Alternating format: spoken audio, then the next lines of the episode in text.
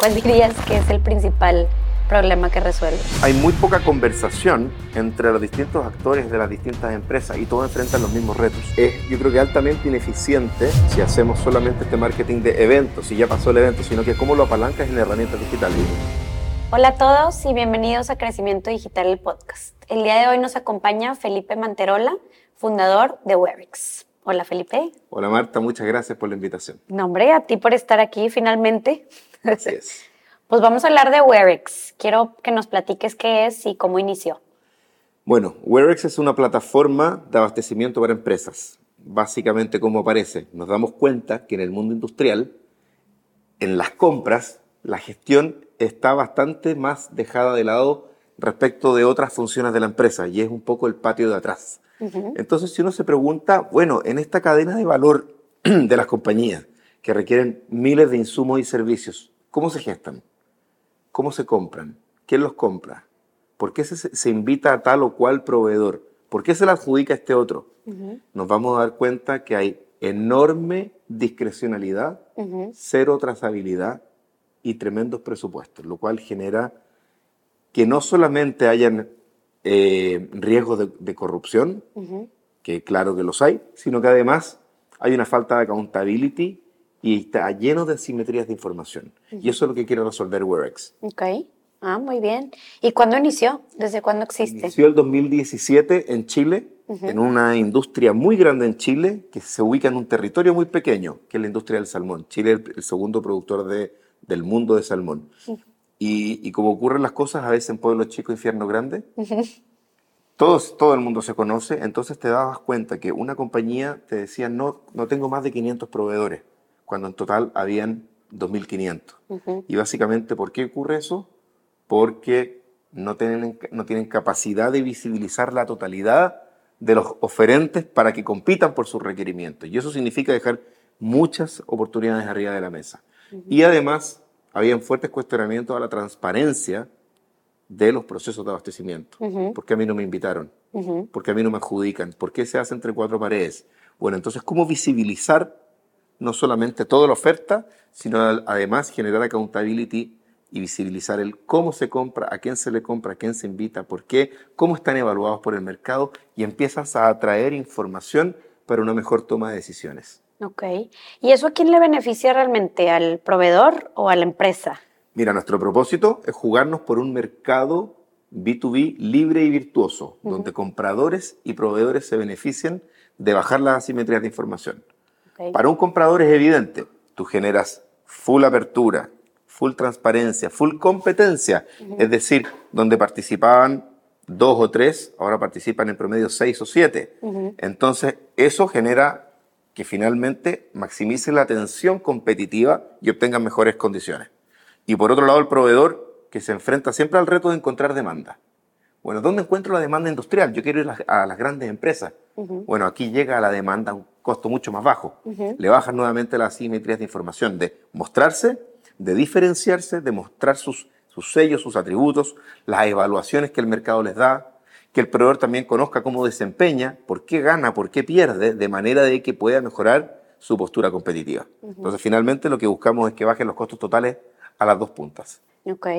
Y bueno, ya me hablaste de muchos problemas que resuelven, pero ¿cuál dirías que es el principal problema que resuelven?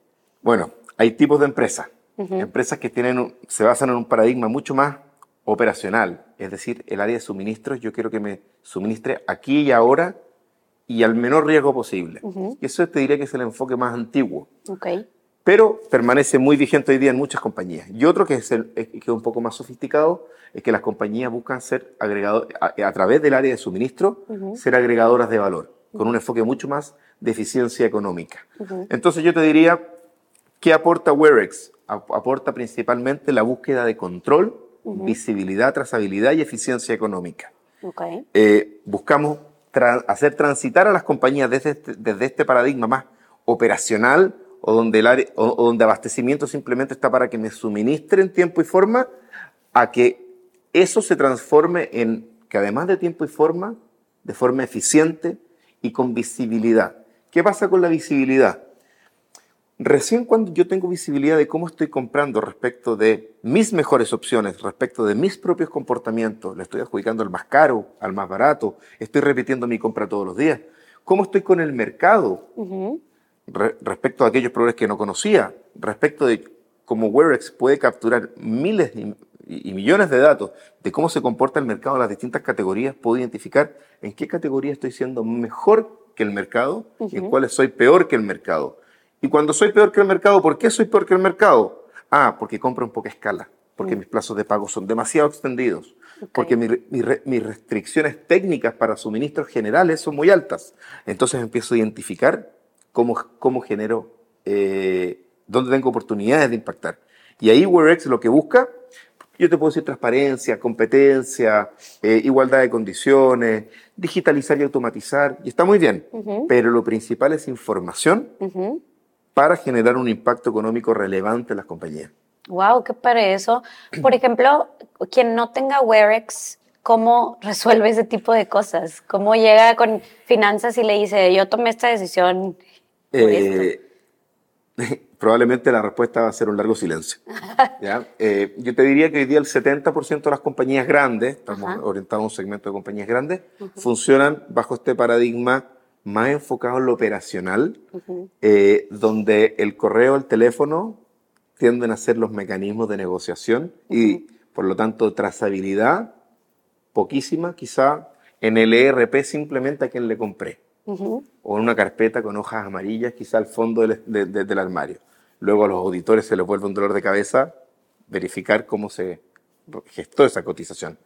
Y te diría que ya el, 30%, el 30 ha ido transitando, típicamente herramientas que vienen con los ERP, pero que son muy complejas de usar, muy eh, burocráticas, que te ayudan a dejar trazabilidad, sí, pero a burocratizar la compra. ¿Por qué? Porque finalmente te ponen, te obligan a establecer en, en un sistema todo lo que tú hiciste, pero tienen un pecado de origen, que no que no comienza tu proceso de negociación con apertura al mercado, sino que con los dos o tres proveedores que ya conoces. Claro. Entonces no te permiten, primero, la transparencia, ¿dónde está? Primero en la, en la, invitación. Si yo ya me cierro ahí, ya perdí quizá el 50% de la posible transparencia, porque estoy dejando fuera a todos los jugadores que no conocía. Y luego em, hay, hay, todo un proceso de acompañamiento en la gestión que te va ayudando WebEx, donde hay un equipo que va haciendo seguimiento. Cada proceso es de sobre cerrado, por lo tanto, tú no puedes interactuar con el proveedor mientras está en ese proceso de subida de ofertas, porque hay, un tema de asimetría de información entre tú y él. Bueno, Werax acompaña a todo ese proceso con gestión y también con información de riesgo de los distintos proveedores. Oye, ¿y cómo ha sido en México el reto de, porque siento que en México todo es en base a relaciones. Entonces, ¿cómo ha sido el, pues te vendo esta herramienta que te va a dar accountability y va, la trazabilidad y todo eso, que alguien en procurement o en compras o lo que sea diga, mm, no, gracias, porque tengo mis relaciones. Eh, te diría que no ha sido muy diferente a Chile, Perú, Colombia y el resto de Latinoamérica. Y también te diría que uno siempre piensa que cuando hablamos de estas relaciones como informales, de confianza, incluso cuando hay corrupción, falta o, la, o, la, famosa mordida, ocurren eh, exclusivamente en el, en el gobierno. Ah, que el gobierno, que, que, el empleado del gobierno adjudicó eh, con algún acto no transparente a un proveedor o benefició a alguien particularmente. Te diría que eso es súper falso. Ocurre tanto en las empresas como en los gobiernos y en cualquier país.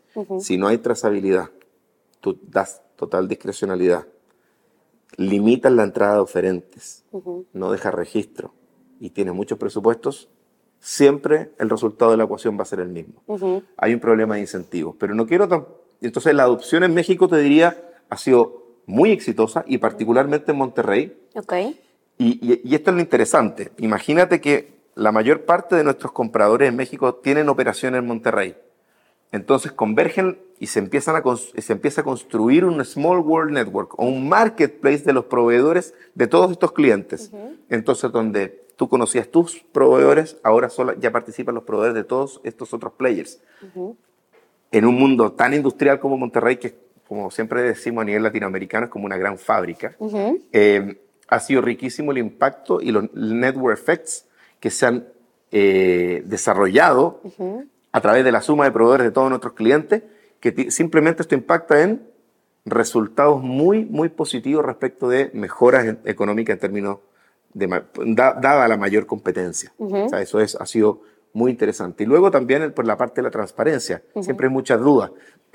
y particularmente que hay mucha inversión extranjera donde se requieren grados de compliance más altos en, términos de cómo se llevaron a cabo las negociaciones. Bueno, por, eso, por esa otra razón también, Werex ha podido también crecer muy fuerte acá. Y eso lo acompañamos con lo que está ocurriendo ahora de nearshoring, donde tenemos muchos clientes asiáticos, por ejemplo, que montan operación acá. Bueno, primero necesitan descubrir cadena de suministro, no, no la tienen. Bueno, tienen que salir a encontrarla. Nuestro marketplace lo entrega. Y luego, por, el mismo tema que te decía de, la transparencia y la trazabilidad, eh, es un sistema que te ayuda con mucha facilidad en dos o tres botones y con alerta a identificar patrones de cómo estoy comprando. Ok. Oye, y ahorita que ya estás hablando del todo el tema de networking, eh, ¿qué, tipo de estrategias de marketing están haciendo? Que platicábamos de algunas que no han funcionado y las que ahorita están haciendo que están funcionando justo por aprovechar que están aquí en Monterrey. Es cierto. Mira, las que no funcionan, particularmente en un mercado B2B, donde tu cliente o tu prospecto está, está demasiado identificado, son estas 3.000 empresas donde hay un área de abastecimiento, un área de operaciones y un área de finanzas. Ahí está el mercado, está bastante claro. Por lo tanto, te diría dónde, eh, en algún momento fallamos en poner demasiado empeño en el marketing digital o tipo eh, Google Ads.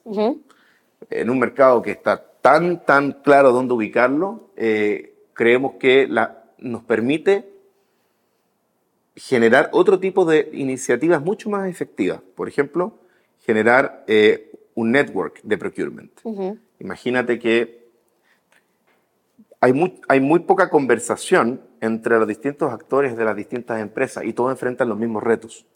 Escasez de una categoría, hay quiebre de stock de eh, pallets, hay encarecimientos tremendos del transporte por razones muchas veces estructurales.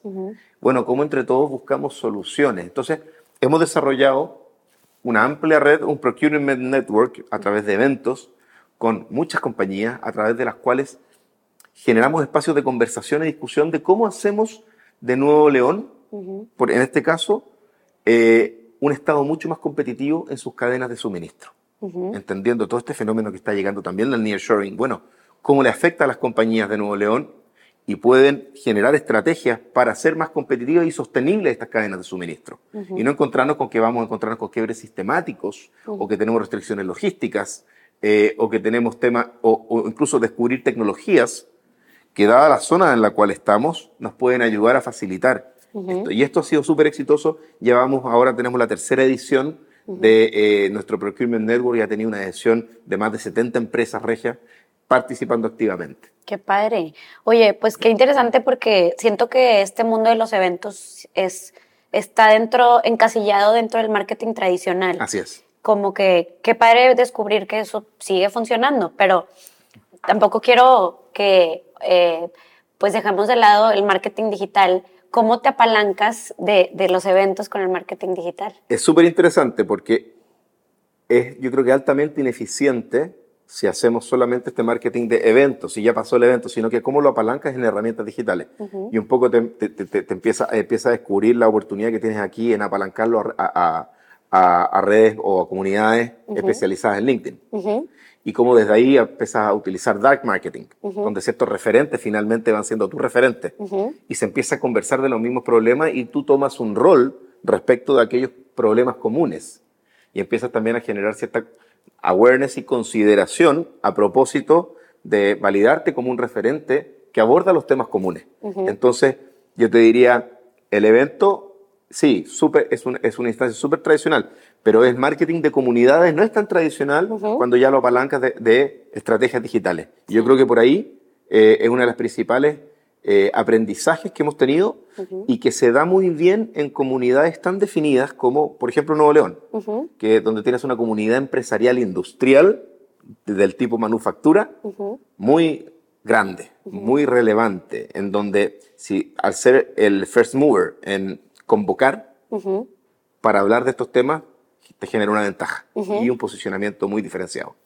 Sí, sí, y creo que, digo, eh, siento que ya han tenido ese tipo de aprendizajes, pero el, hacer eventos, construir una base de datos y hacer lo que ahora están haciendo, que es marketing dirigido, account-based marketing, cuando ya tienes tus 3.000 potenciales clientes en México, pues quiero esos 3.000, ¿verdad? Les quiero bajar a SAP o a quien sea eh, sus herramientas para que me compren a mí y ya sé qué les tengo que decir, ya sé qué les tengo que mandar. Entonces siento que hacen buena mancuerna con... Y, ahí hay que trabajar mucho con la evidencia y los casos de éxito. ¿Cuál es el impacto real que genera y concreto que genera esta herramienta? Porque cuando tú te mueves en un, en, un, en un, en un contexto limitado de, de, players, tú puedes mostrar casos de éxito súper tangibles y reconocibles por otros. No solamente quedarte en tu promesa de valor. Sí. Y eso yo creo que es muy clave. ¿Y cómo le has hecho para justo a los big players que aparte aquí en, Monterrey, sobre todo, estas grandes empresas que sabes que les va a funcionar un Webex, pero ya tienen SAP o no sé, ¿cómo le haces para que consideren Webex? Primero que hay que tomar que, si bien podemos ser excluyentes unos y otros, Webex con, las herramientas de SAP, son tremendamente complementarias. Ok. Porque la herramienta de Webex tiene aquello que no tiene la otra, que es este marketplace, esta densidad.